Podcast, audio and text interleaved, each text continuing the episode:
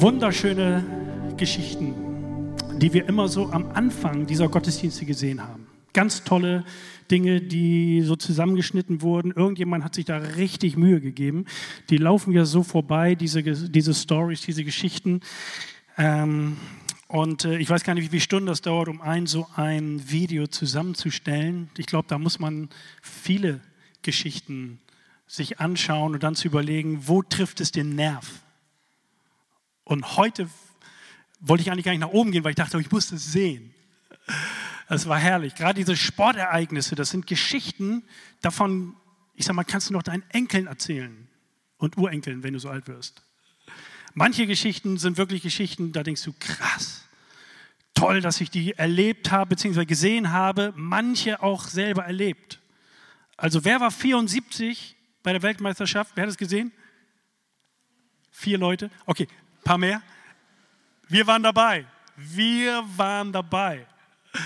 Echt, also das war Wahnsinn. Ey, als Neskins den Elfmeter da rein, ich dachte, ey, warum, warum ist Meier nicht stehen geblieben? Dann hätte ihn so gehalten. Gut, aber dann ging es ja für uns gut aus. Das war richtig gut. Na gut, es gibt auch andere Geschichten. Also Deutschland hat ein paar Mal verloren, auch im Endspiel. Die Jahre, das waren schon ein paar Schmerzen. Manche Geschichten können richtig schmerzvoll sein.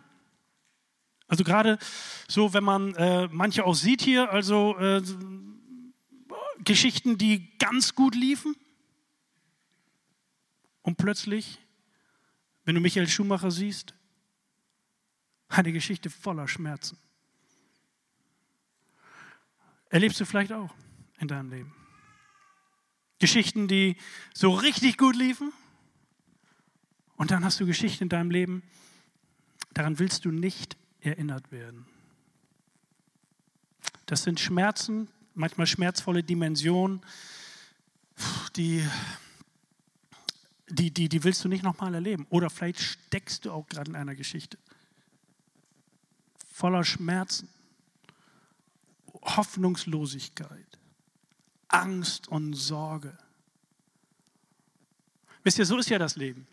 Und deswegen mir gefällt diese Predigtreihe so gut, diese Geschichten des Lebens. So ist das Leben, ob du in Bremen geboren bist, in Deutschland geboren bist, in anderen Ländern, aus anderen Kulturen kommst, egal welche Religion du angehörst, du erlebst das Auf und Ab des Lebens.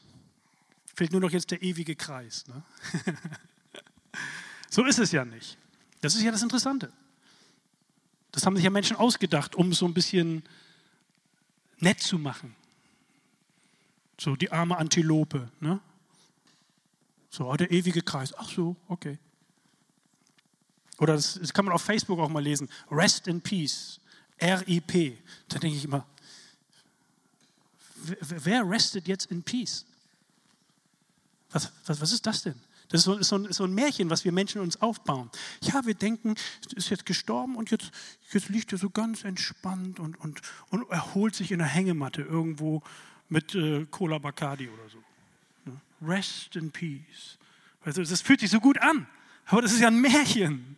Das stimmt doch gar nicht. Woher weißt du, dass das stimmt? Aber so sind wir eben. Wir sind freundlich und nett. Deswegen schreiben wir das auch. Also nicht unter die Geburtstagskarte schreiben. Ne? Geschichten sind ja auch in der Bibel da. Und Geschichten in der Bibel, und die kennen wir auch zuhauf. Und ich gucke hier in lauter freundliche Gesichter, die, äh, ich sag mal so, wer hat seine Karriere im Kindergottesdienst begonnen? Darf ich das mal ganz kurz sehen? Okay, das sind mehr als fünf. Okay. biblische Geschichten von zu Hause. Wer kennt biblische Geschichten von zu Hause aus? Sind schon mal ein paar mehr. Und ähm, ich sag mal, das Schwierige war ja eigentlich immer, Leuten eine Geschichte zu erzählen, die sie schon kennen. Ne, das ist ja, so, du, du, du hast dich vorbereitet, du hast überlegt und auf einmal fängst du an und dann sagt jemand, kenne ich schon.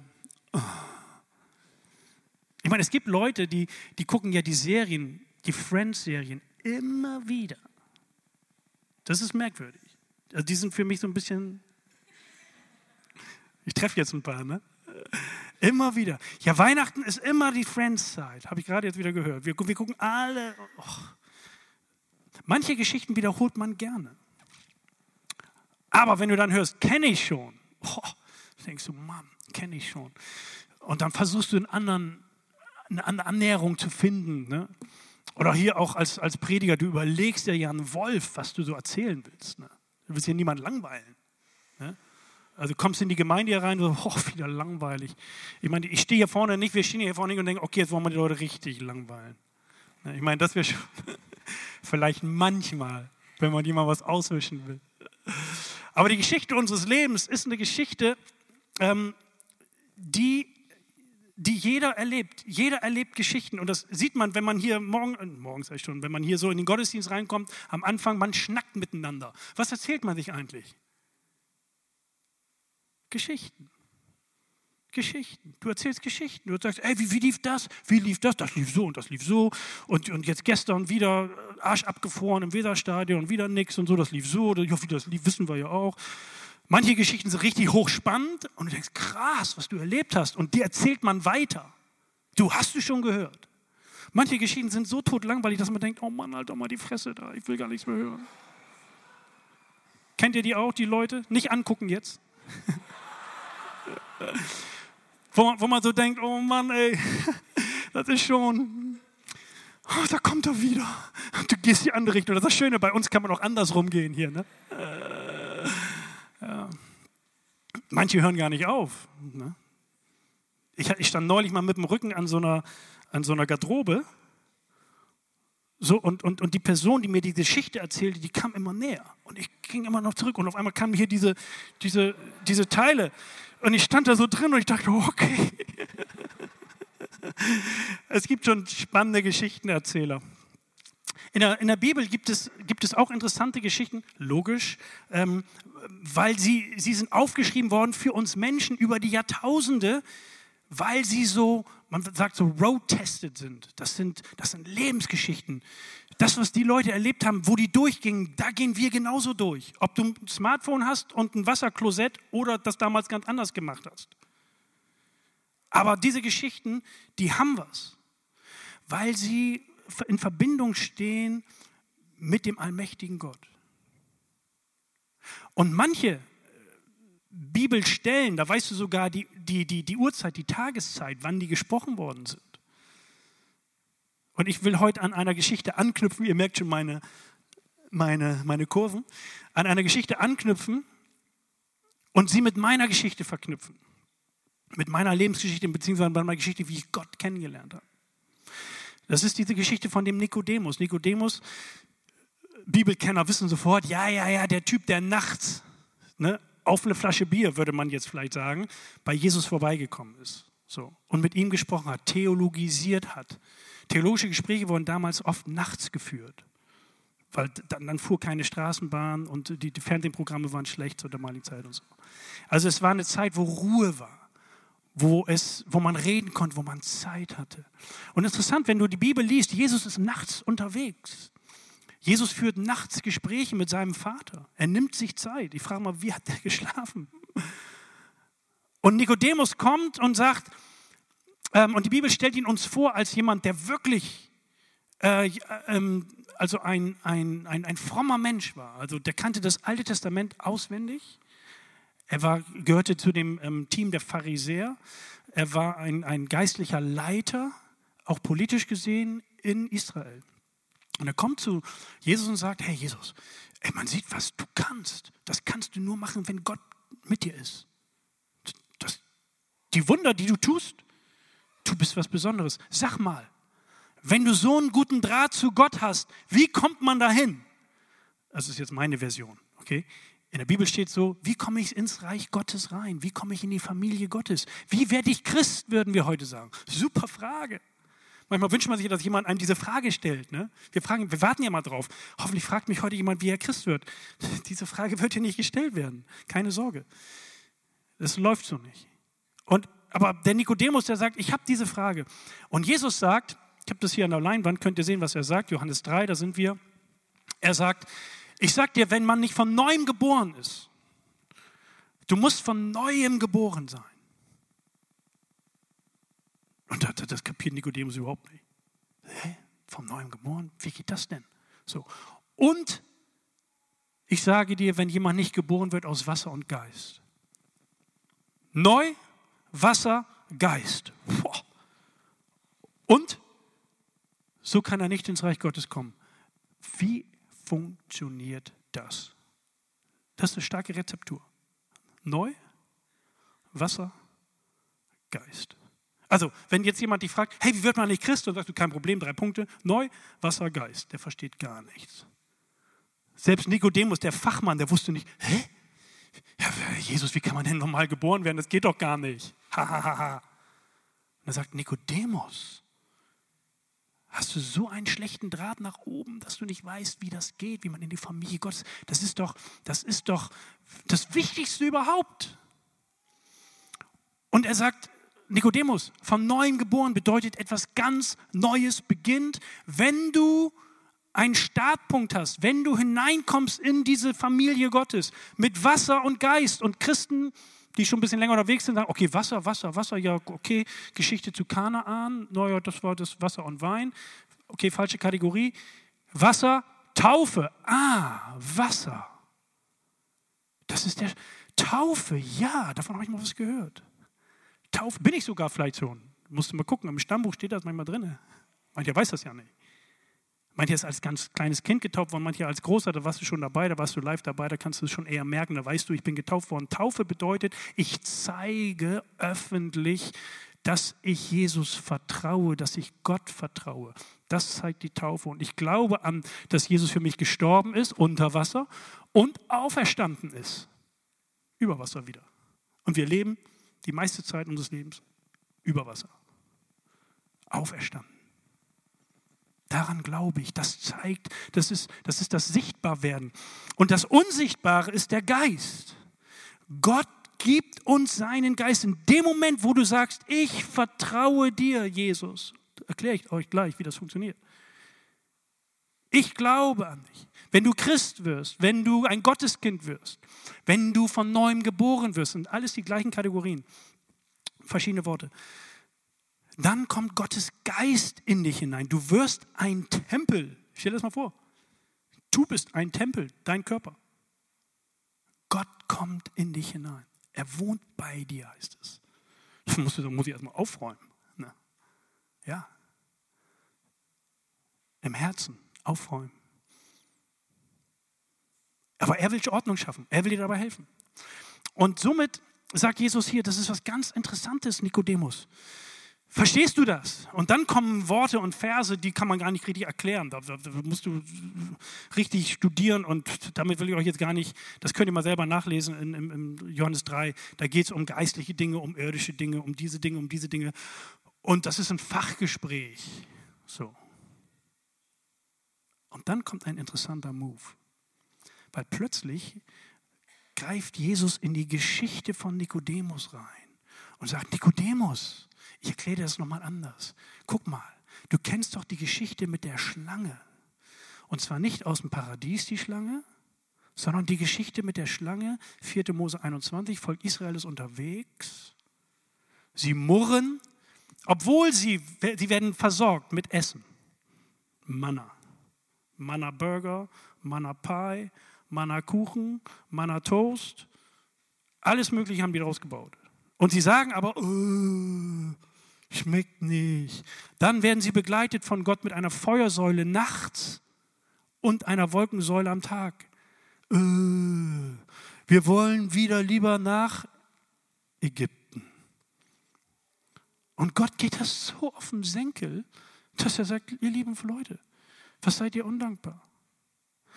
Und er schickt Schlangen und sagt, okay, wir drehen mal den Bunsenbrenner hoch. Okay, kennst du das? wenn dein Leben auf einmal eine andere Temperatur kriegt? Puh. Und es passiert Folgendes. Schlangen kommen, Menschen werden gebissen und die Menschen sterben. Und die sagen, oh nee, das wollen wir auch nicht. Rennen zu Mose. Mose sagt, hey Gott. Und Gott sagt, okay Mose, mach eine bronzene Schlange aus Eisen, Metall und richte die auf einen Stab auf. Und jeder, der auf diese Schlange guckt, wird nicht mehr sterben. Das war alles. Das war die Geschichte. Die kannte Nikodemus, weil Nikodemus das Alte Testament kannte. Aber er kannte nicht die Auslegung dazu. Er wusste nicht, was sie bedeutet. Manche Geschichten, die wir in der Bibel lesen, wir wissen nicht, was sie bedeuten. Warum stehen diese Geschichten da? Diese Geschichte kriegt ihre Auslegung direkt von Jesus.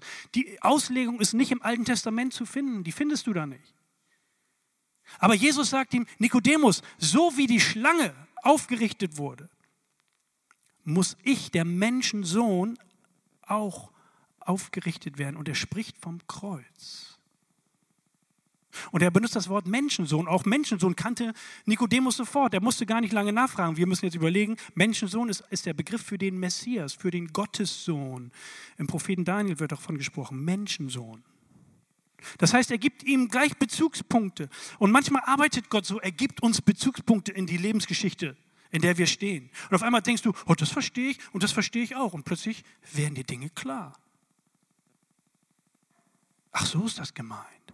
Und interessant, Gott hat so viel Fantasie, dass er uns von unterschiedlichen Seiten anspricht. So wie du gerade gestrickt bist. Und Nikodemus war so gestrickt, das wusste Jesus und er sagte dem Nikodemus, die Schlange, der Menschensohn und ich.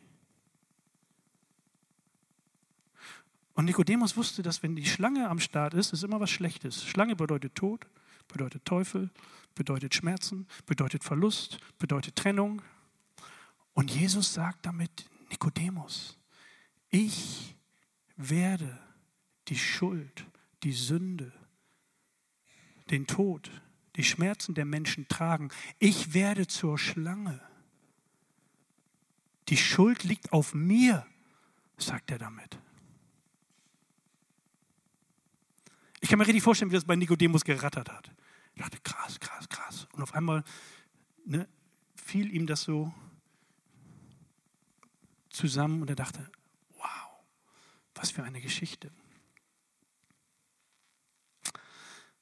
Wisst ihr, meine Geschichte, wie ich Christ wurde, denn das Thema heißt ja heute als Christ geboren. Da muss man erstmal überlegen, kommt dahinter ein Fragezeichen oder ein Ausrufezeichen? Muss man mal überlegen. Ne? Als Christ geboren, Fragezeichen oder Ausrufezeichen?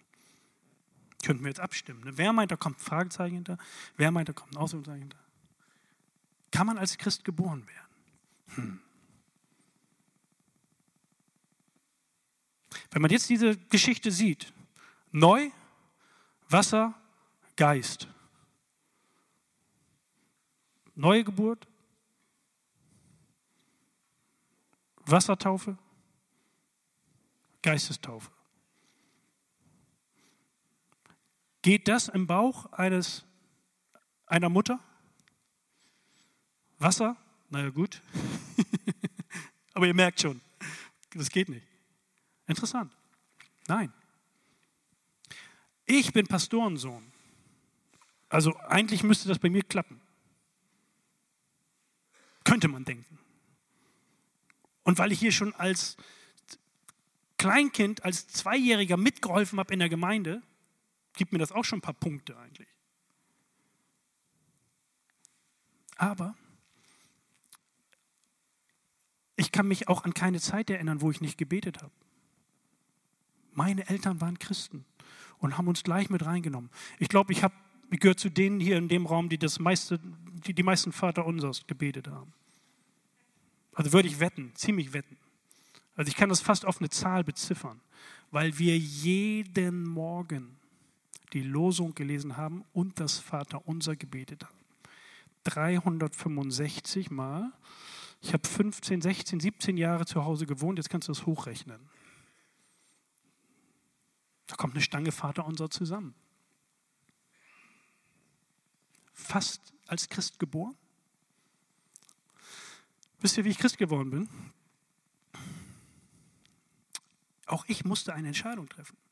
Ich war ein kleiner Junge. Und meine Eltern waren Christen und ich meine, kann ich mal sehen, gibt es noch Leute, deren Eltern Christen sind? So, ja, viele von euch. Im Laufe der Jahre habe ich festgestellt, wenn meine Eltern nicht Christen gewesen wären, wäre ich wahrscheinlich kein Christ geworden. Ich glaube, ich brauchte das. Ich glaube, du brauchst es, dass deine Eltern Christen gewesen sind. Ich war auf einer Freizeit das war irgendwann in den 60er Jahren. Also die, zum Glück geht die Timeline noch so da, da, da, ich bin da ganz unten irgendwo. Es war 67, 68, 90, ich kann das ja gar nicht genau sagen mehr. Aber ich weiß eins genau. Ich weiß, ich habe an dem Nachmittag Matrosenhüte gebastelt. Es war schlechtes Wetter und ich hatte keinen Bock auf so einen Scheiß. Mit Krepppapier. Oh, das hat mich fertig gemacht. Und vielleicht tat ich auch den Leuten leid, ich weiß es nicht, aber die Frage kam, da kam so ein Betreuer und sagte, so ein Mitarbeiter und sagte, bist du eigentlich Christ? Ich dachte, hey Mackermann, ey, was willst du? Ich bin Pastorensohn, weißt du? Was soll diese Frage? Ich dachte, also so im Nachklang denke ich, ey. Aber dann sagte ich so, boah, wie man es nimmt, so irgendwie. Ne? Also ich meine, ich war noch nicht alt, ich war vielleicht sechs, sieben Jahre alt. Aber ich kann mich, ich, das kann sein, ich weiß genau, wo ich saß, ich habe das genau im, im, im, im Kopf. Und dann fragt er, ähm, weißt du, dass du das ewige Leben hast? Ich sage, what? Ewiges Leben, wie jetzt bei Gott ankommt. Kommst du bei Gott an? Ich meine, ich habe mein ganzes Leben vor mir gehabt. Ich dachte, also jetzt im Nachklang denke ich, was ist denn das für eine komische Frage? Aber dann dachte ich, und dann, und dann sagte ich, nee, weiß ich nicht. Er sagt, ist aber gut zu wissen. Und ich sage, ich habe sowieso keinen Bock auf Matrosenhüte. Und dann sage ich, das ist ein spannendes Thema. Und dann, und dann sprach er mit mir und, und, und erklärte mir, was es auf sich hat mit einer Entscheidung für Jesus. Dass du jetzt hier im Himmel buchen kannst. Und da sage ich, weißt du was, das möchte ich festmachen. Mir war das fast peinlich, weil ich ja, weil ich ja ein frommes Kind war. Alle, weißt du, wenn du in so einer, in so einer frommen Soße aufgewachsen wirst, denken alle, du bist doch sowieso Christ. Aber wenn du bestimmte Fragen nicht beantworten kannst, dann ist das nicht gut. Und ich meine, ich habe lange, lange Jahre mit Kiddies, Jugendlichen aus frommem Haus gearbeitet. Wisst ihr was? Das ist sau schwer zu wissen, bin ich jetzt oder bin ich nicht? Wo gehöre ich eigentlich hin? Und, und dann gingen wir, ich weiß das noch, das war in der Bibelschule Brake, in so ein Unterrichtsgebäude in Raum Nummer zwei. Und dann haben wir uns da hingekniet und haben gebetet. Und ich habe zu Jesus gesagt, Jesus, ich will dir nachfolgen. Bitte entschuldige all den Mist, den ich gemacht habe in meinen sechseinhalb Lebensjahren. Weißt du, da, da weißt du ja noch gar nicht, welche Klopper kommen. Das weißt du ja gar nicht. Ne? Fühlst dich manchmal auch schon ein bisschen schlecht, aber, aber wenn du wüsstest, was in den nächsten, in den nächsten 50 Jahren für Scheiße kommt, ne, die du machst, da denkst du, ach, du bist ja unschuldig. Ne? Ist ja gar nicht so.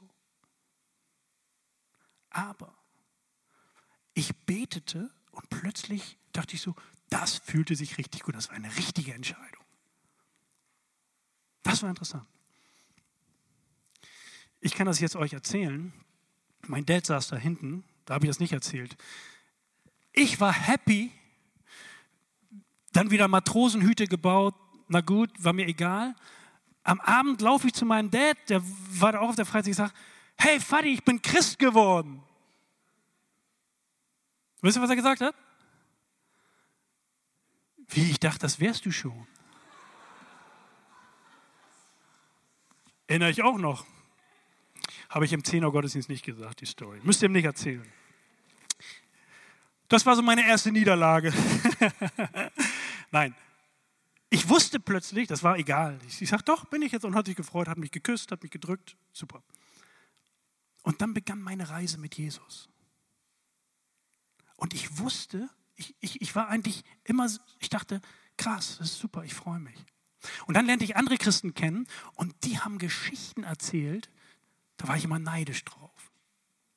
Also immer, wenn, wenn, wenn es hieß, wer kann mal erzählen, wie Christ geworden ist, habe ich mich nie gemeldet. Das ist total langweilig. Meine Geschichte ist total langweilig. Und so geht es den meisten wahrscheinlich von euch, die im christlichen oh, Meine Geschichte ist, ich war nie Gangleader. Ne? Ich war nie drogenabhängig. Ne?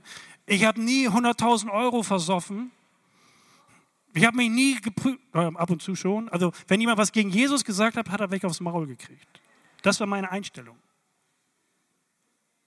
Ja, musst du auch bezahlen. Für dumme Schnacks gab es welche auf die Nase. So habe ich das so, habe ich auch verstanden, das war nicht richtig und so haben wir entschuldigt. Aber ich war immer so, dass ich dachte, ja, es ist nichts Besonderes für mich.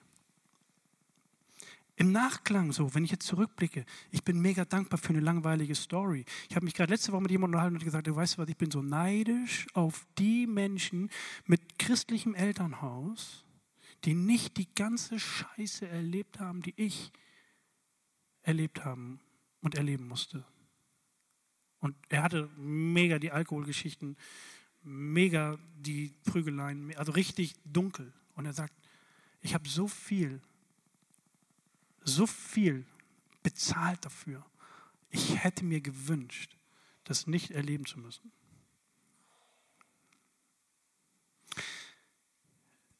Wie auch immer. Wisst ihr, was entscheidend ist? Dass du weißt, bist du Christ oder bist du nicht Christ. Anders gesagt, dass du weißt, wann bist du Christ geworden und hast du das ewige Leben. Weißt du, ganz knochentrocken gesagt, wenn du morgen den Löffel abgibst, weißt du, wo du hingehst. Das ist die Frage. Das ist die Frage. Und, und mit der Frage läuft man nicht permanent rum. Aber interessant ist, Gott möchte, dass wir unsere Geschichten erzählen. Und deswegen landest du manchmal an Orte, an die du gar nicht willst, als Christ. Auch als Nicht-Christ. Du wirst krank, kommst ins Krankenhaus. Die ganze Gemeinde betet, oh, dass er wieder gesund wird und so weiter. Und Gott sagt, nee, nee, nee, nee, nee, den will ich da haben. Ich möchte gerne, dass er seine Geschichte mit mir den Menschen erzählt, dem Bettnachbarn erzählt. Deswegen ist er ja da. Du wunderst dich, warum du Krankengymnastik brauchst. Und denkst, oh Herr, heil mich. Der Herr sagt, nee, nee, nee, nee, nee, nee. Du gehst da schön hin in die Praxis. Und dann erzählst du die Geschichte. Du kommst ins Gespräch. Und du kannst die Hoffnung, die du in dir trägst als Christ, kannst du weitergeben. Nette kleine Geschichte, ein Freund von mir, ein Bekannter von mir hat sein Flugzeug, wurde, lief nicht. Also Pause in Asien, verschollen, zwei Tage musste er da rumhängen. Er ist richtig sauer. Plötzlich gute Gespräche gehabt. Konnte mit Leuten reden. Mit einer Frau hat er über zwei, drei Stunden geredet. Sie war die Frau eines hohen Politikers in der Ukraine und hat ihr seine Geschichte mit Jesus erzählt. Gott macht das so. Versteht ihr? Deswegen ist die Geschichte, die du mit Jesus erlebt hast, nicht nur für dich. Sie ist für andere Menschen auch da und du kannst erzählen. Dazu lade ich immer wieder ein. Auch wenn meine Geschichte langweilig ist, aber ich habe jetzt so viel gute Erfahrungen mit Jesus gemacht,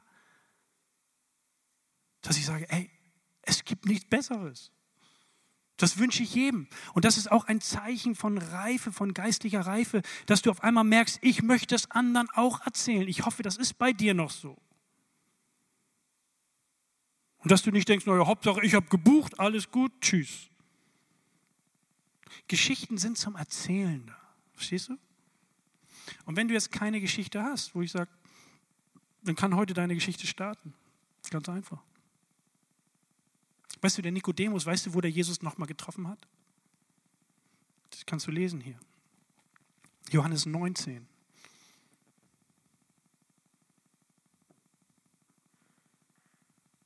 Er hat ihn genau da getroffen, ist ihm da begegnet, wo der Treffpunkt ist wo deine Geschichte und Gottes Geschichte zusammenkommen. Und das ist am Kreuz. Da kommen unsere Geschichten zusammen. Kannst du dir vorstellen, dass Nikodemus an diesen Satz gedacht hat aus Johannes 3, wo er gesagt hat, hey, das hat er zu mir gesagt. Der hat gesagt, ich muss erst erhöht werden. Jetzt verstehe ich, was er meint. Und Nikodemus setzt sich für, für Jesus ein. Er trifft ihn am Kreuz, er nimmt den toten Jesus ab und salbt ihn. Und wir wissen, wie die Geschichte weitergeht. Das Kreuz ist der Treffpunkt. Deswegen tragen manche Menschen auch als Kette oder als Riesentattoo, wo auch immer, ein Kreuz. Ein Kreuz, weil das ist der Treffpunkt ihrer Geschichte, ihrer Lebensgeschichte mit Gottes Geschichte. Und sie sagen, Das möchte ich nie vergessen. Und das wünsche ich mir für dich auch. Wir wünschen uns das alle. Und deswegen hat diese Reihe so diesen Kick, dass wir sagen, hey, willst du Christ werden? Und du sagst, jetzt? Ja, jetzt. Wie spät haben wir es? Oh, oh. Okay, 5 vor 1. Jetzt. 5 vor 1. 12.02.17. Kannst du deine Geschichte zusammenfügen, indem du einfach sagst, das, was ähm, Jesus sagt, hey, ich bin gekommen, um Menschen Ewigkeit zu geben, um Schuld zu vergeben. Mein Vater liebt uns. Das ist ja Johannes 3,16, Matze. Da haben wir auch noch äh, 3,16. Hast du die nochmal? Gott hat die Welt geliebt. Wisst ihr, das ist die Botschaft schlechthin. Gott ist ein Gott voller Erbarmen. Der haut nicht mit der Keule drauf. Er erbarmt sich Menschen. Er liebt Menschen. Gott hat eine Schwäche. Er liebt dich. Er liebt Menschen. Er liebt mich. Das ist doch, weißt du, das können wir weitergeben. Da musst du dich gar nicht viel anstrengen. Das ist so eine gute Nachricht. Bei all dem Nachrichtengewusel zur Zeit zum Beispiel. Wir sagen, hey, Gott liebt dich. Gott ist hinter dir her. Mensch, so wenn, wenn du eigene Kinder hast und du liebst deine Kinder, dann weißt du, was Gott fühlt. Wenn du noch keine Kinder hast, irgendwann wünsche ich dir welche, damit du lernst, was, was Liebe ist. Elternliebe. Gott liebt uns Menschen. Und das, was wir angerichtet haben, da bestraft er, hat er Jesus bestraft für. Er trägt unsere Strafe. Er wird für uns zur Sünde, heißt es. Und wenn wir glauben, da ist dieses Wort Glauben, das könnt ihr ein paar Mal lesen dort in den Versen.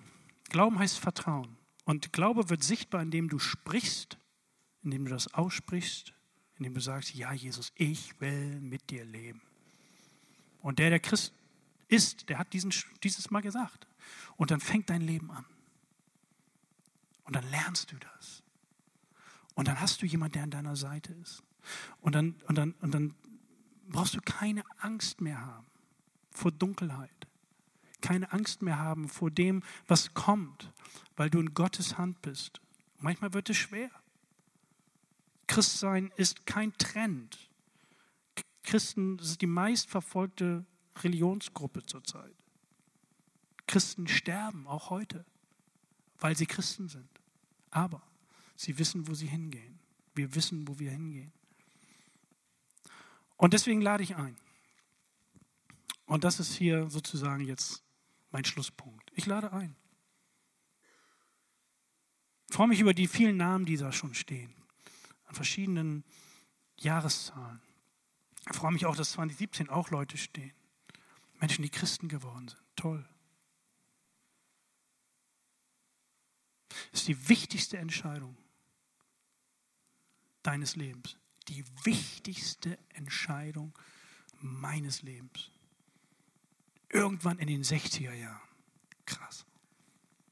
Die wichtigste Entscheidung, die mein Leben prägt. Bis zum letzten Atemzug. Festzuhalten an diesem Jesus. Und dann zu sehen, was dann passiert. Da kann man sich schon drauf freuen. Nicht so viel Knoblauchpillen essen, sondern mutig vorangehen. Wer will Christ